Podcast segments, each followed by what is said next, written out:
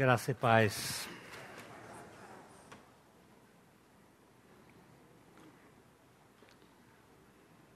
Havia uma professora que morava numa cidade e dava aulas numa outra cidade. Mais ou menos umas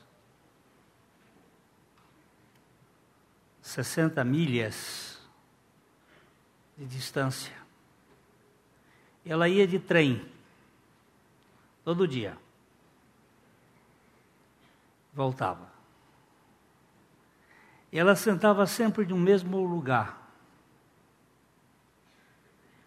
E nessa viagem, ela tricotava, fazia algumas pecinhas, mas ela levava sempre um saco de semente. Era um trem que tinha a janela aberta. E ela pegava um punhado de semente e jogava pela janela. E jogava pela janela. Aqui e acolá ela metia a mão e jogava pela janela. E assim ela ia e vinha. Já estava se aposentando. Quando um grupo de turistas vinha nesse trem, e um deles disse assim: Eu já viajei o mundo todo. Eu já tive pela Europa, pela Ásia, não sei por onde e tal, mas eu nunca vi uma estrada tão bonita quanto esta. Ela precisou de 25 anos, 30 anos para escutar o primeiro elogio, que ela nunca tinha ouvido. De uma atitude silenciosa de semear sementes. E ali estava uma estrada linda. E nós nós somos semeadores de semente. Como cristãos neste mundo, a nossa missão é jogar punhados de semente aqui, ali, na estrada da vida. Quem sabe chegar no céu a gente vai encontrar um bocado de rosas plantadas, algumas belezas que o Senhor vai operar. Jesus estava explicando a sua missão aqui na terra. João capítulo 8, verso 21.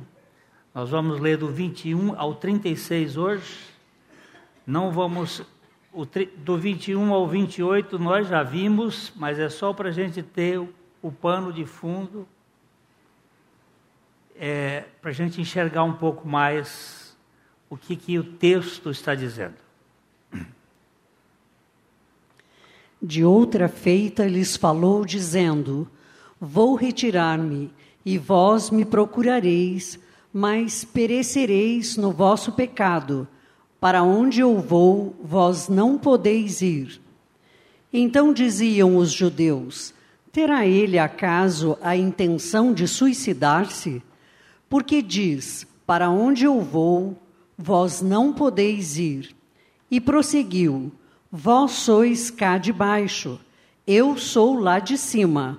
Vós sois deste mundo, eu deste mundo não sou.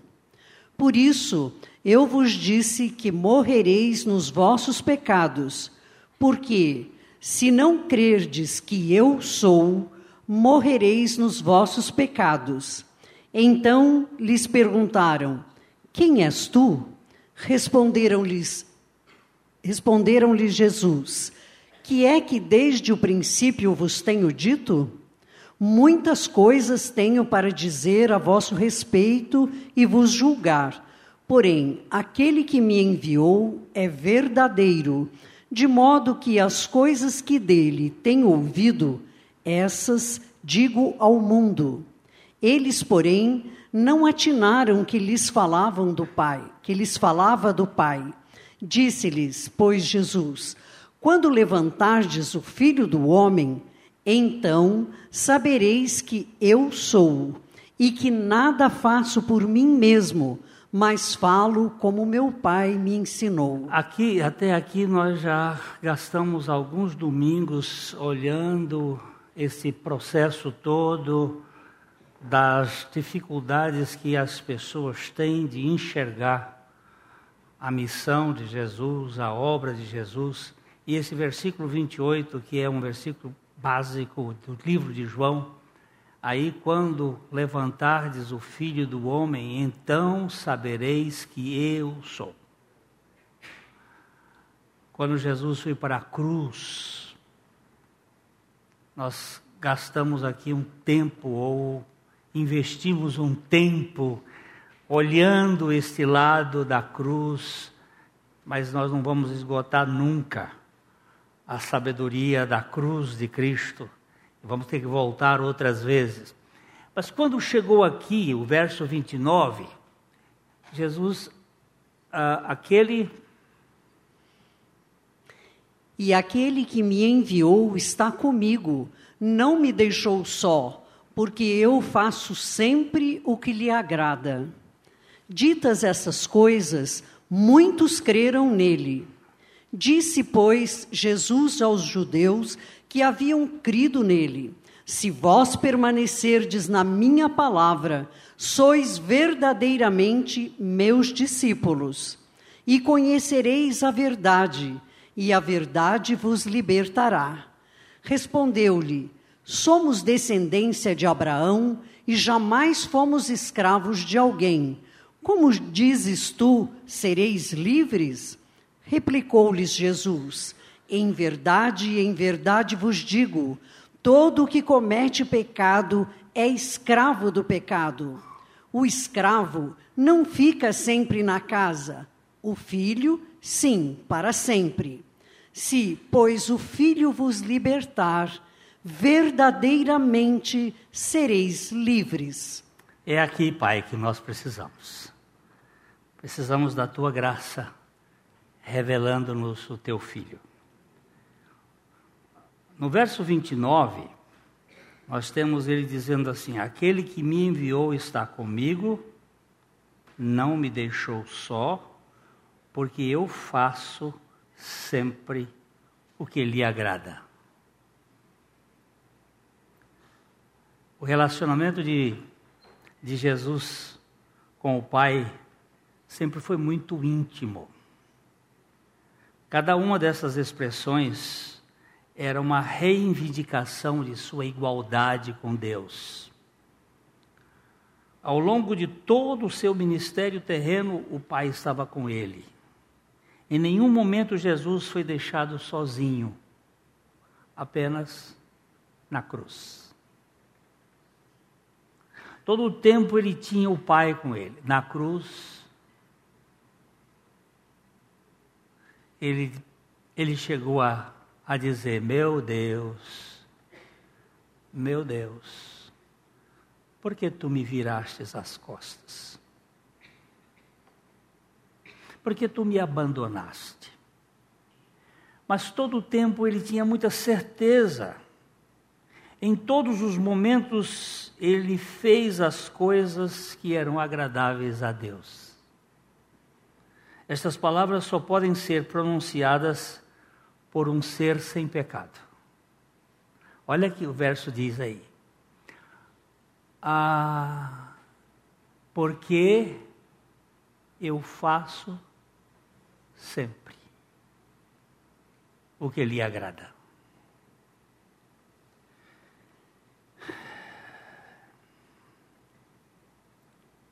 Ninguém que foi nascido de um casal macho e fêmea humanos pode dizer isto.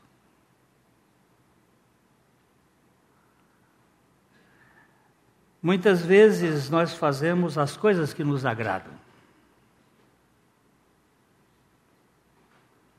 Eu quero aquilo que me agrada.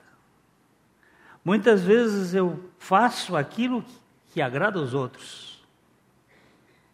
nem me agrada, mas agrada. agrada minha esposa, agrada meus amigos. E a gente procura fazer muitas coisas para agradar o outro. Mas ele diz aqui: eu sempre faço as coisas que lhe agradam. Isto me chamou a atenção.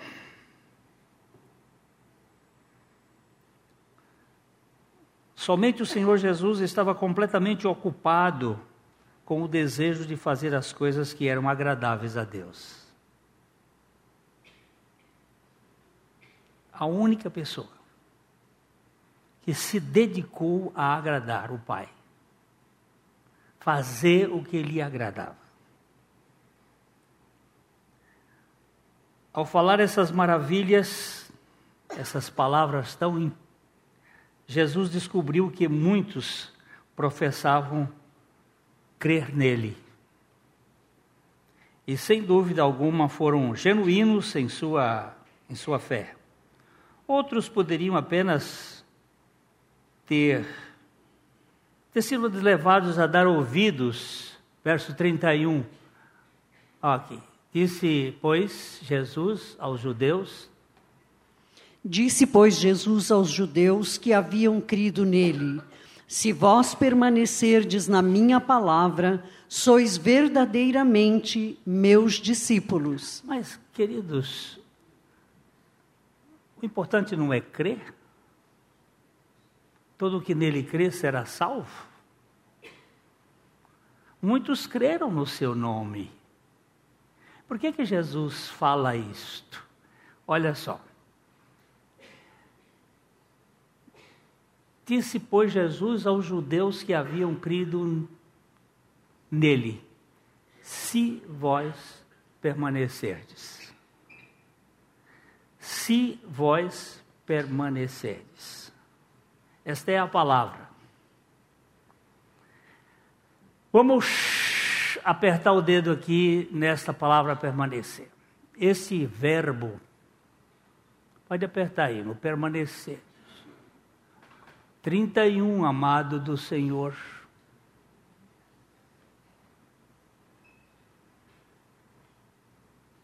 Ah, está perdido aí? Ah, sim, ó, esta palavrinha. Este verbinho ele aparece 104 vezes no Novo Testamento, sendo 35 no Evangelho de João. É um verbo que João repete. Ele tem o cuidado de colocar este verbo, que é o verbo meno, palavra.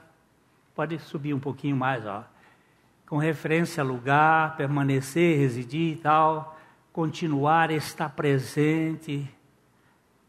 Este verbo é importantíssimo. Tem muita gente que começa a vida cristã, mas por alguma razão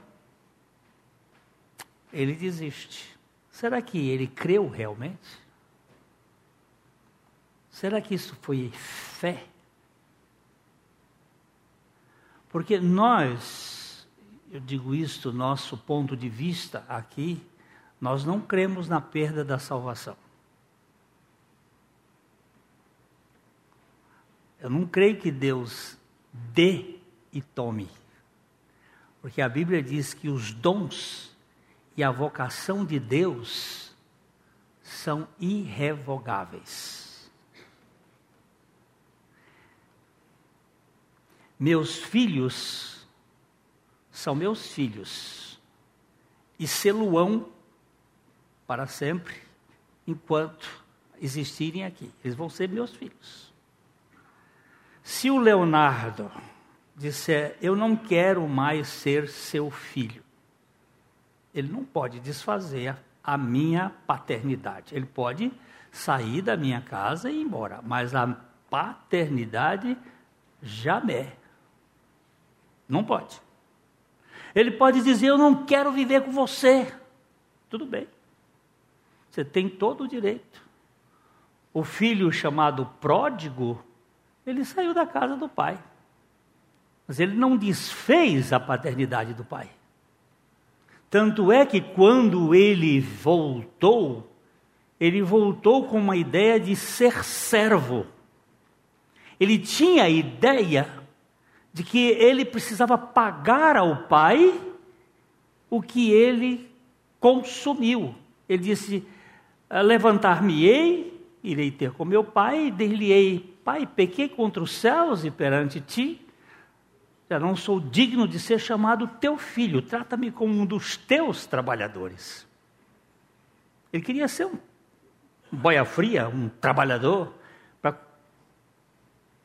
ter apenas a comida e pagar. Mas o pai, quando o recebeu, não o tratou como servo, tratou como filho. Há muita gente que acha que a sua o pisar na bola desfaz a fidelidade de Deus. A Bíblia diz que se nós formos infiéis, Deus permanece fiel, porque ele não pode negar-se a si mesmo.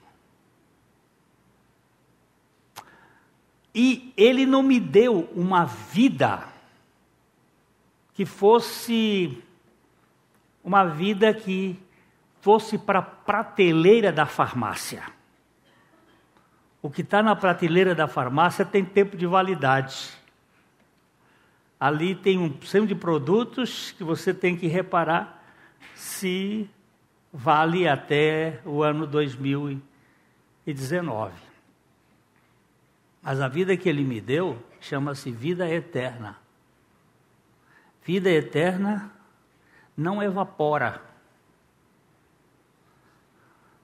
não cria bolor, não desaparece de jeito nenhum, não envelhece, é eterna. Eu não posso deixar de ser filho de Deus.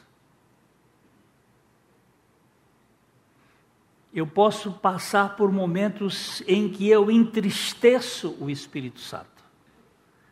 Eu posso passar por momentos em que eu extingo a ação do Espírito Santo em mim, porque eu estou vivendo na carne. Mas uma coisa é certa: se somos filhos de Deus, não vamos continuar no pecado forever.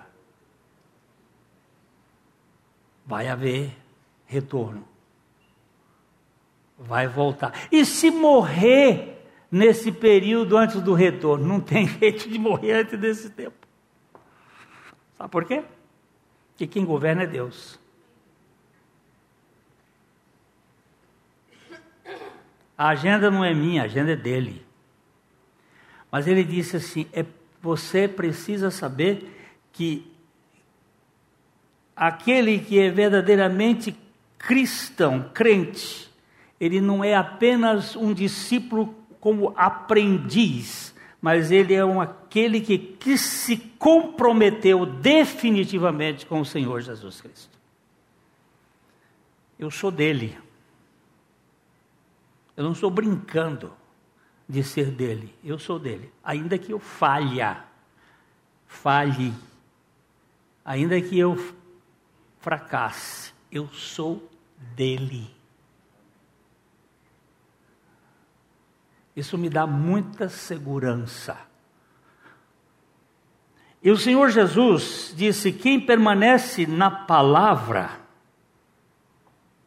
verdadeiramente é meu discípulo. Verso 31, outra vez, vamos lá. Disse Jesus: Disse, pois, Jesus aos judeus que haviam crido nele: Se vós permanecerdes na minha palavra, sois verdadeiramente meus discípulos. Se permanecemos na palavra, nós vamos permanecer em Jesus. João capítulo 15. João 15, vamos lá. Começando com o versículo 1. E vamos ler aí até o versículo 10, a gente vai, mas vamos, aqui é que vamos parando, né? João 15,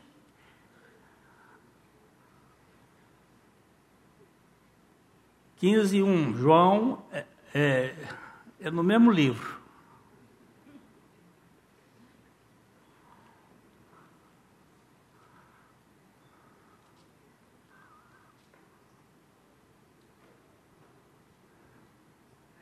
Está tá tendo dificuldade ali, né? João 15.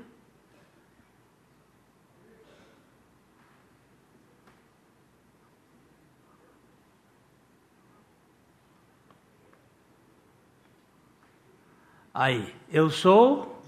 Eu sou a videira verdadeira e meu pai é o agricultor. Ah, ah, ah. Deixa, deixa. Quando foi que Jesus disse isto?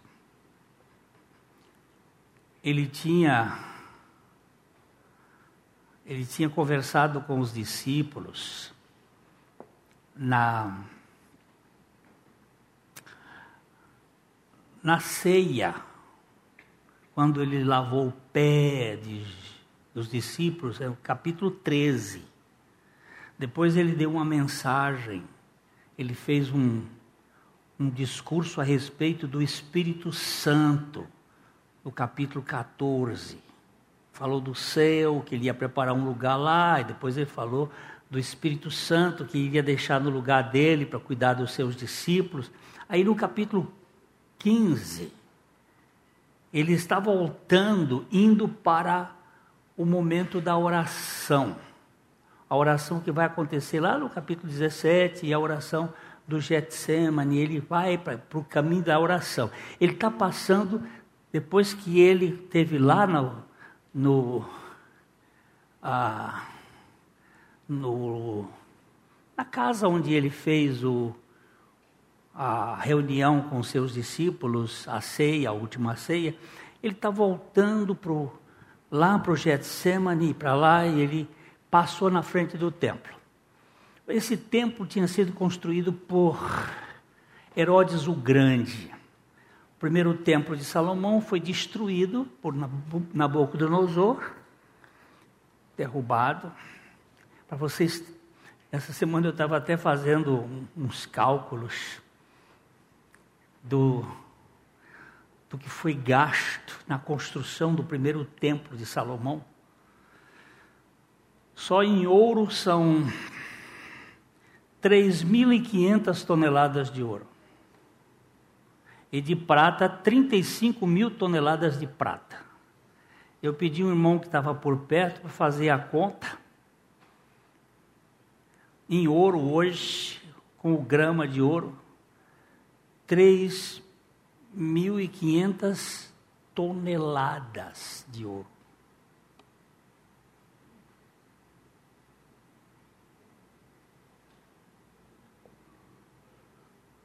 Preste bem atenção. 3.500 toneladas. Uma tonelada tem mil quilos. Um quilo tem 100 gramas. Multiplica isso vezes o preço. Um quilo tem mil gramas. Aí você multiplica isso vezes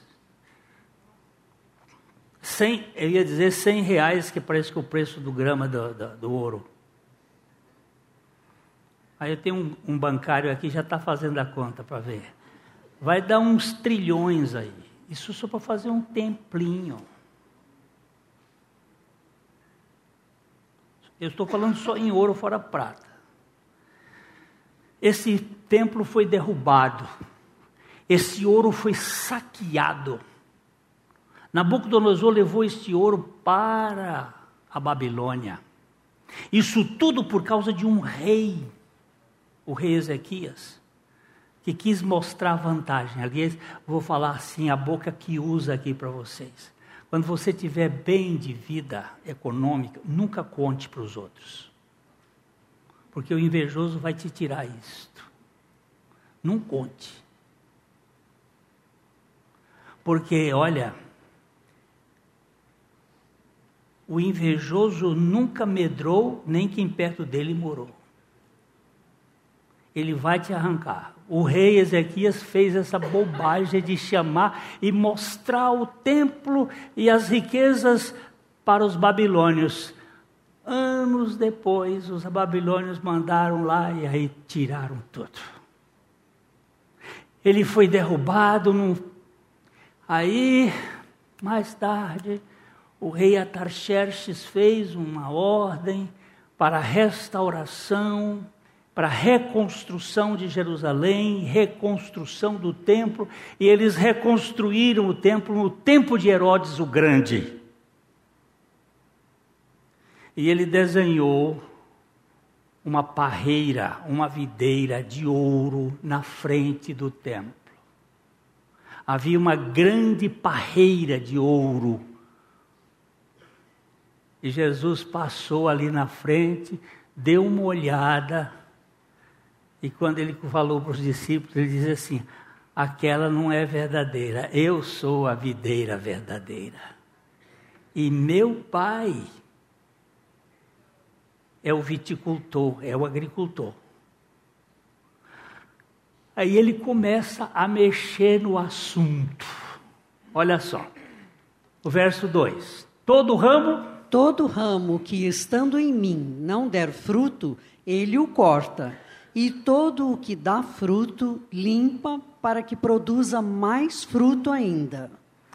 Toda parreira e você vai fazer um cultivo de videiras, você tem que cortar o ramo ladrão. E eles cortam uma quantidade, normalmente são seis ou sete. Tem alguns lugares que fazem com seis, outros com sete, sete nós. Um, dois, três, quatro, cinco, seis, pá! E dali vão sair 14 ah, ramos, 14 cachos. De cada um sai dois.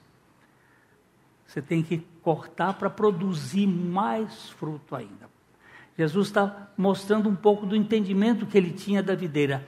Porque videira e não azeitona. Por que, que ele disse, ele não disse assim, eu sou a oliveira verdadeira e meu pai é o agricultor? Por que, que ele disse, eu sou a videira verdadeira?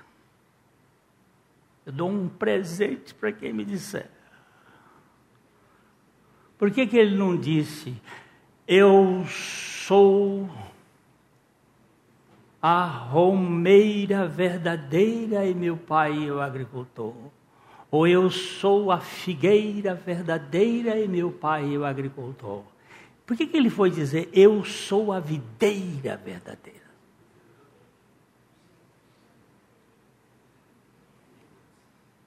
Hoje de manhã eu falei um pouquinho sobre esse tema, um dos aspectos desse tema. Porque o vinho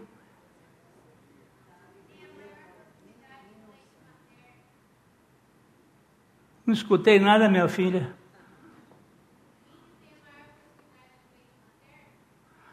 O vinho é parecido com leite materno, assim, tem muita proximidade, assim. Tem, tem algumas proximidades, mas não é por isso. Primeiro, você sabe que o, o a Ó, ela já começou pegando ali. Primeiro porque a madeira do, da, da videira não presta para nada.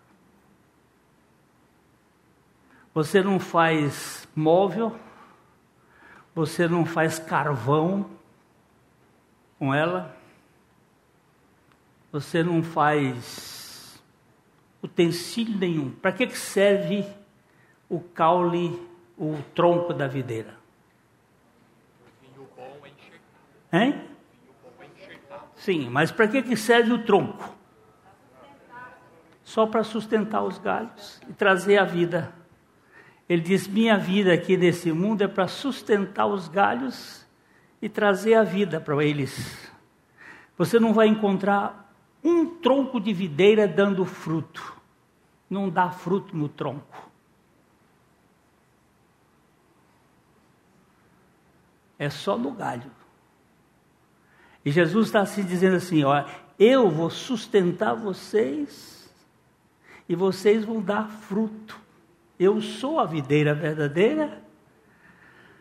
Meu pai vai ser o agricultor e todo ramo em mim tem que dar fruto. Se não der, corta. porque é, é ramo ladrão. Ramo ladrão tem que cortar, porque está tirando energia. Mas todo o que dá fruto, ele poda. Para quê? Para que produza mais fruto. Haja mais fruto. Aí vamos um pouquinho. Vós Vós já estáis limpos pela palavra que vos tenho falado. O Senhor diz: Olha, agora vocês já estão limpos, vocês já estão podados pela palavra que eu tenho falado.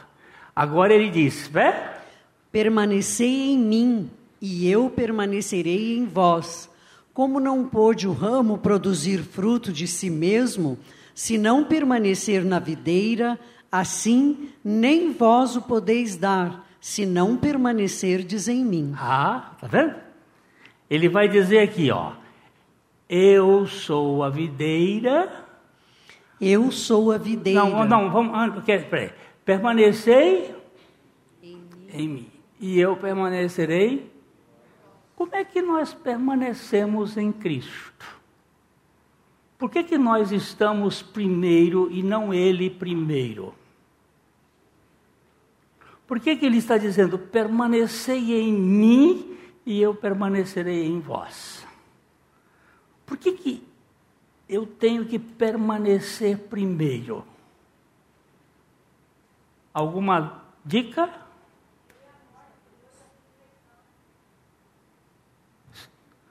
O que, que você falou, Eri?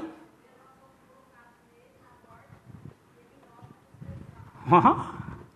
Essa moça tem feito estudos. Você viu o que ela disse? Porque nós fomos para Ele na morte, lá na cruz. Ele nos atraiu a Ele na cruz.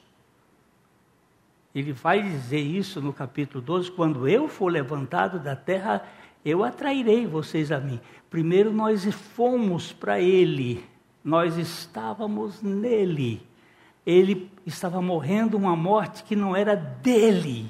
De quem era aquela morte, Pepe? Era a sua, Pepe. Você é o crápula que precisava morrer. Você e eu somos os dois bandidos.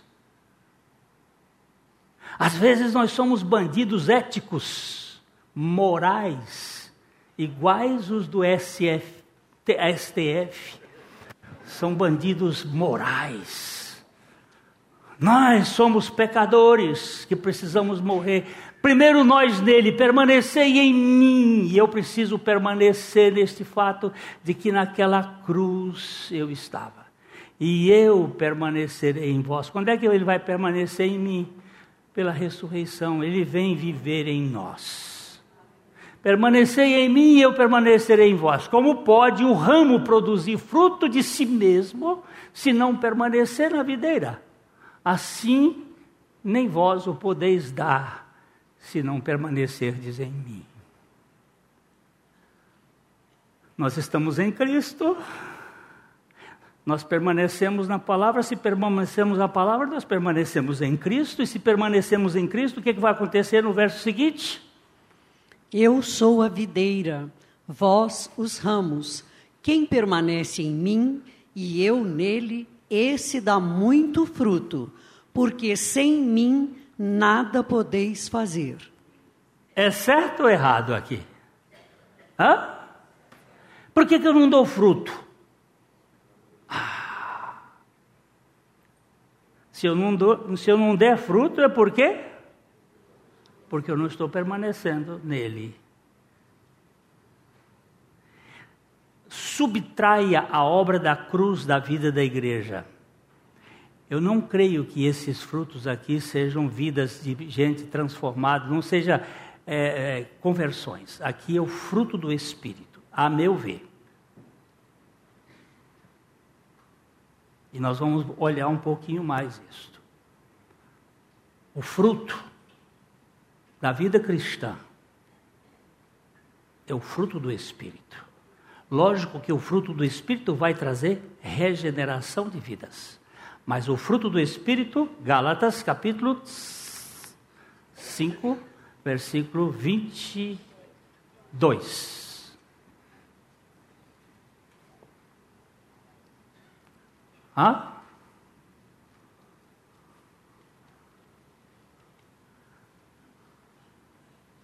Gálatas 5.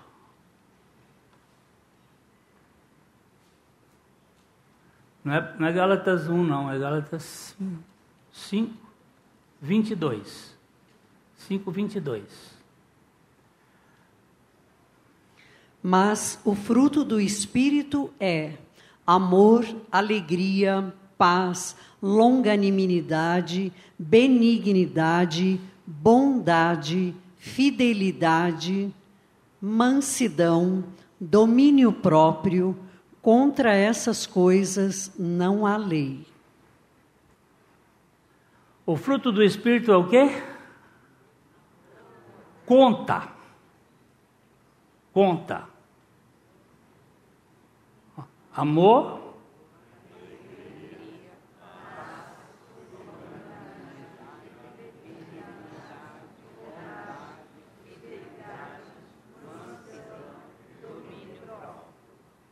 Quantos? Todas as vezes que você viu nove por aí, você pode saber que o Espírito Santo está por perto. O número nove está ligado ao Espírito Santo.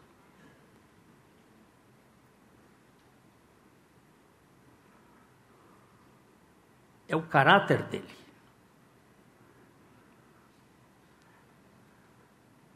Nós temos aqui um cacho,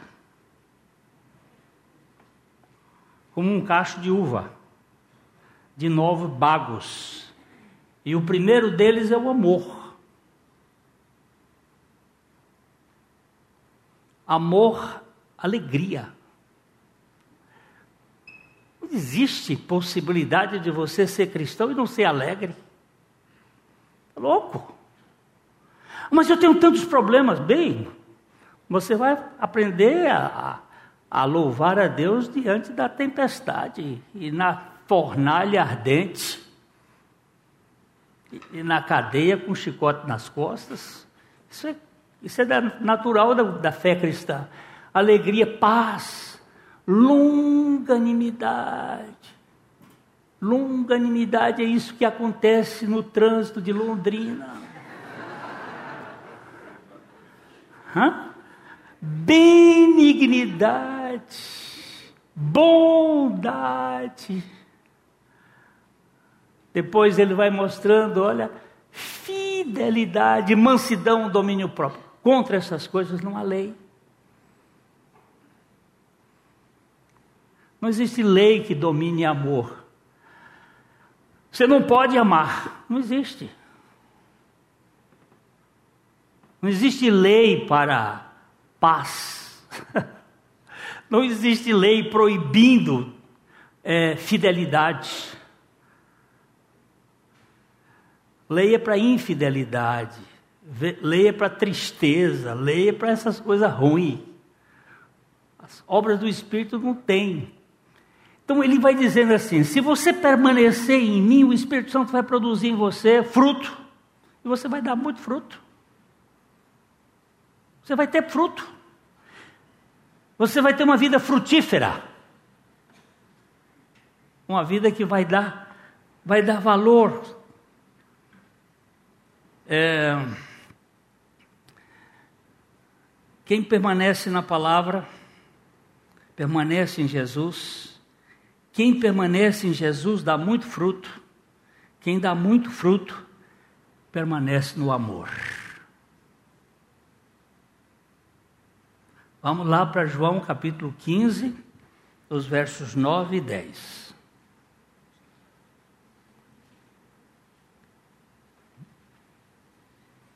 João 15, 9 e 10. Como o Pai me amou, também eu vos amei.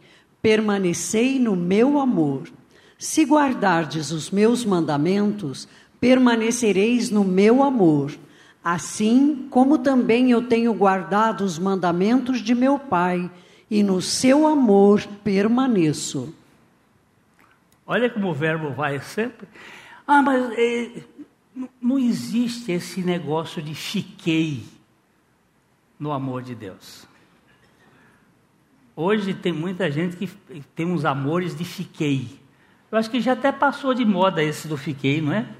Já, já cansou. Que isso aqui, na verdade, esse amor fiquei da, da, de uns anos atrás, ele é epithumia, é uma palavra grega que significa um pouco parecido com instinto de cadela no cio. É aquilo de cruza. Depois um vai para um lado, outro vai para o outro. É isto que é. Não, não, aqui não tem esse negócio de descarte, não. Aqui tem permanência. É meu amor que vou colocar em você, e esse amor que eu vou colocar em você perdura. Por isso que no, no casamento, eu não gosto de fazer essa promessa, mas eu acho que cada um devia fazer, até que a morte nos separe. Eu tenho esperança que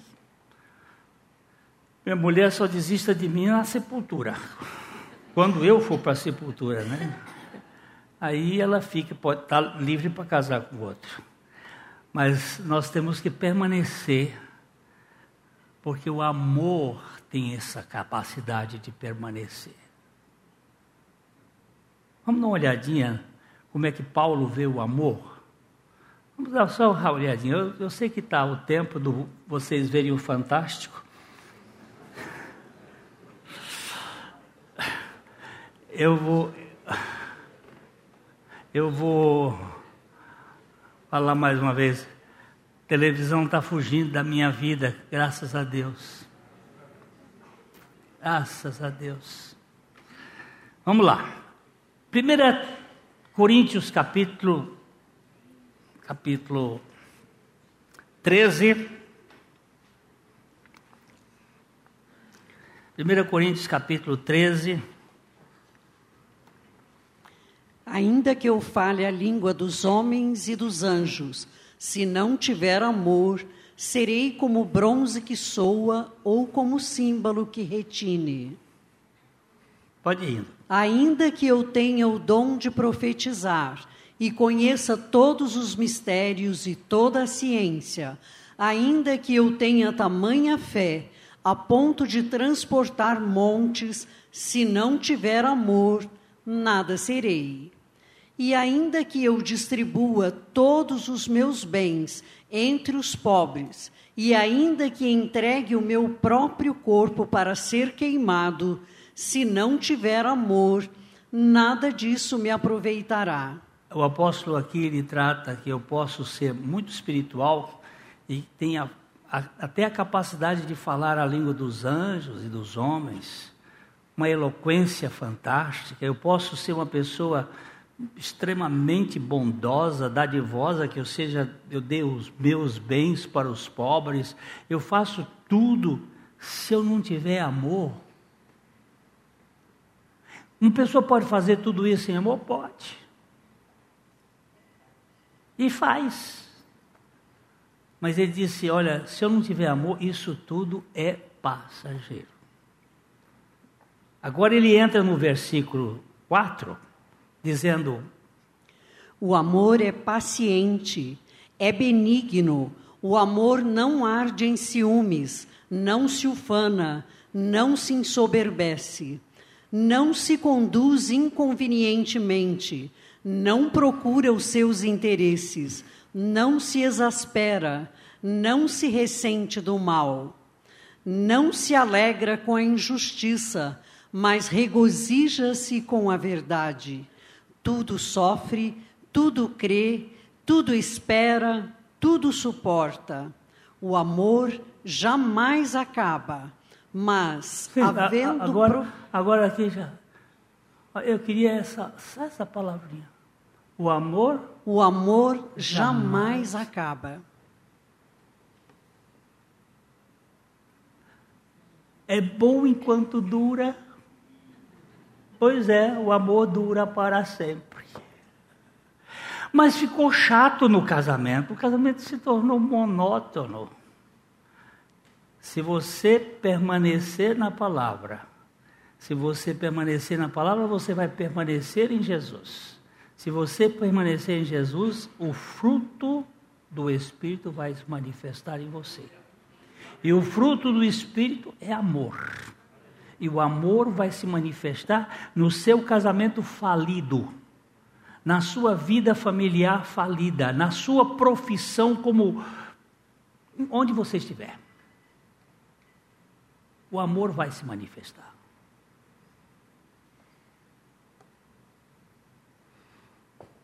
Por quê? Ele prometeu. Permanecer no meu amor. Vamos voltar para João 15, 9. Vamos voltar para João 15, 9.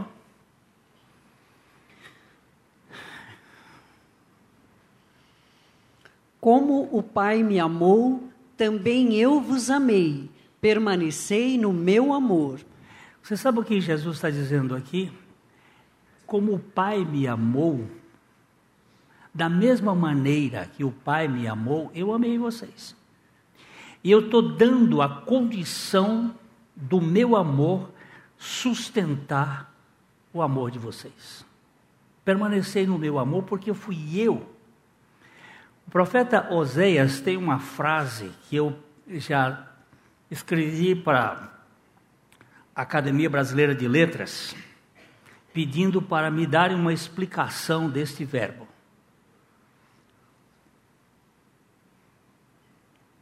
e desposar-te-ás comigo em fidelidade, e conhecerás o Senhor. É, vamos ver lá, Oséias, capítulo 1. Acho que é o último versículo de Oséias. Eu não quero mexer aqui por causa dos meus apontamentos. Eu vou comprar um outro iPad para fazer as coisas funcionarem para não mexer, porque se mexe aqui demora muito lá, mas é, não é esse aqui. Onde ele disse: E desposar-te-ei comigo, e desposar-te-ei comigo em fidelidade, e conhecerás o Senhor. Alguém achou aí o desposar-te-ei? É um ou é o dois? É, hein? 2,20 no 19. Então lá, 2,19. Ó, é esse verbo aqui, ó. Quer ver? 2, 2, 2, 2, 2, 2, 2. Desposar-te-ei comigo para sempre. Oxente. Parece casamento moderno esse aí. Desposar-te-ei comigo para sempre. Desposar-te-ei comigo em justiça, e em juízo, e em benignidade, e em misericórdia. Desposar-te-ei comigo em fidelidade, e conhecerás o Senhor. O verbo é este aqui: desposar-te-ei. Você se desposar comigo é uma coisa, mas ele está dizendo assim: eu farei com que você se dispose comigo. É a minha vontade que vai fazer com que você case comigo.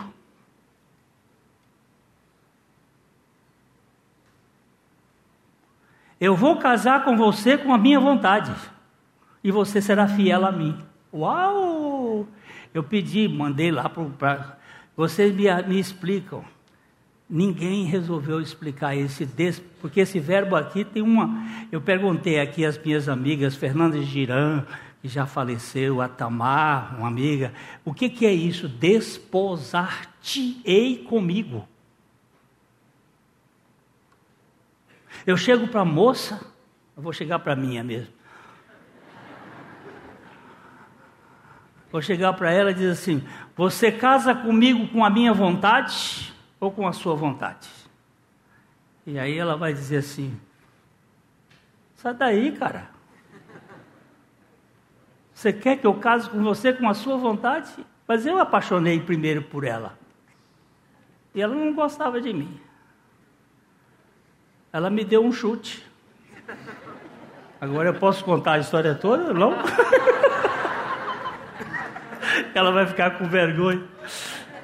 Mas depois, quando ela viu que ela ia perder o partido de que ia perder, aí ela mudou logo. Desposar-te-ei comigo. Só um Deus absoluto pode fazer isto. Eu vou me casar com você contra a sua vontade, mas a minha vontade vai conquistar a sua vontade para você fazer de boa vontade a minha vontade, de tal maneira que você me queira como eu te quero. É isso que eu, eu entendo que Jesus diz assim: eu amei com o amor do Pai que o Pai me deu, eu dou esse amor para você e você vai me amar com o amor que eu te dou. Oh! Aí você vai descansar. Porque se você for com seu amorzinho, esse michuruca que você tem, que qualquer ventinho faz você mudar de opinião, você não vai amar nunca. Se ele fosse depender da minha aceitação dele, eu estaria perdido para sempre.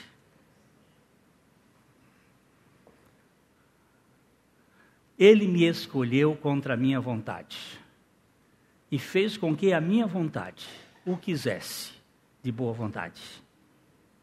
É como eu entendo esse permanecer, é um mistério da graça de Deus, e eu te quero mais hoje do que eu te queria ontem e certamente amanhã querê-lo-ei muito mais do que eu quis hoje, porque o Senhor está derramando pelo teu espírito o amor no meu coração, para que eu te queira e eu te querendo com o teu querer, eu posso te querer eternamente. Você vê como a salvação é um negócio lindo? Dá um descanso na gente. Eu digo para minha netinha, de um ano e três meses, eu digo para ela, Vitória,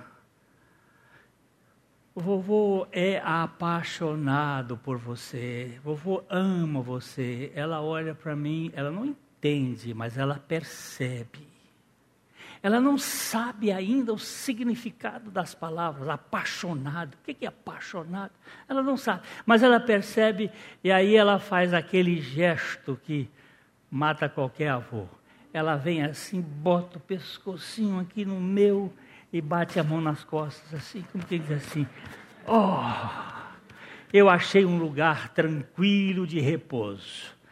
Se você pode chegar no ombro de Deus e abraçar, porque Jesus abriu os braços dele ali na cruz para dizer assim: Eu te atraí a mim, para você estar em mim, você estando em mim, você estará no descanso eterno da minha vontade e você vai ter vida eterna que não pode ser desmanchado. Eu ri muito essa semana aqueles está chovendo muito no Nordeste e o cara lá deu disse aqui deu uma chuva tão forte, tão forte e um trovão tão forte que desamarrou os punhos das redes. Você sabe que desatou o punho da rede, não é que a rede saiu tão forte. Eu disse, minha gente, quando é que vai desatar a minha salvação se está amarrada com um nó que ninguém desata? Ele disse ainda, mas assim, aqui, aqui também deu uma chuva tão forte, tão forte, e um relâmpago tão claro, que as siriguelas amadureceram tudo de uma vez. mas eu espero que dê um, um, uma revelação do Espírito Santo tão forte que a, que a sua imbecilidade e a minha desapareçam de uma vez para sempre e que nós entendamos este amor incondicional de Deus, que não há nada que possa desmanchar o que ele fez. Ok?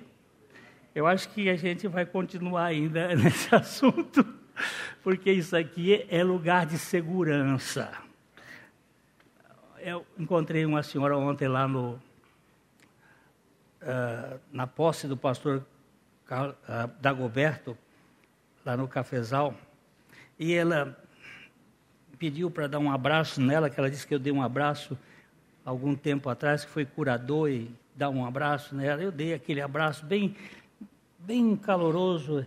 Ela é uma senhora bem idosa, e eu tive que me curvar muito, porque ela estava na ponta do pé. Pra... Aí ela disse assim: eu, eu tenho ouvido o Café e Fé. Eu tenho ouvido o que você está batendo lá sobre a graça. Olha, eu, eu vivi na religião a vida toda, mas desde que eu comecei a ver o que Jesus fez, eu encontrei descanso na minha alma.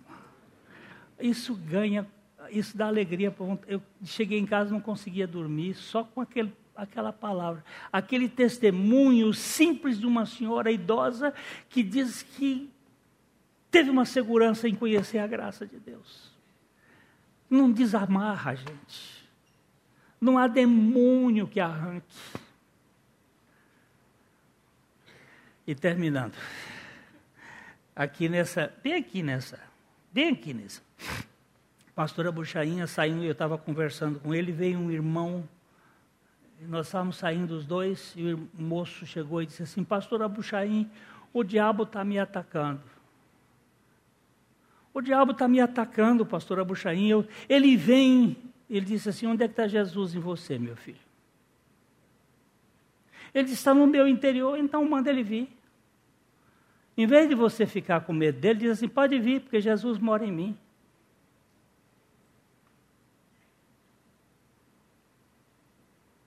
Você está entendendo isso?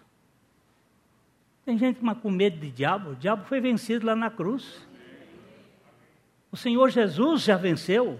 Sabe o que, que ele colocou? Colocou a execração pública. Eu fico, eu fico assim, meio. Não é possesso, não, porque não dá para você mas preocupado com, possesso com a ideia de que a gente fique assim, olha, o diabo tem poder, o poder que o diabo tem foi dado por Deus. Ele não tem esse poder de fazer nada mais do que o que Deus permitiu. E Jesus lá na cruz já fez uma obra em razão que colocou a execração pública, os principados e potestades e forças espirituais da maldade. Eu não gosto de ver pastor e pregador fazendo medo, botando medo nas pessoas por causa da obra do diabo, com um cão velho vencido. Não é que ele não seja terrível, ele é terrível, mas está vencido. Ele está vencido. Então, meus irmãos, você permanece, como é que você permanece eh, na palavra?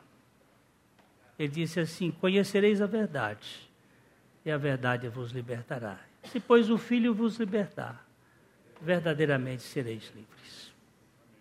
Ok?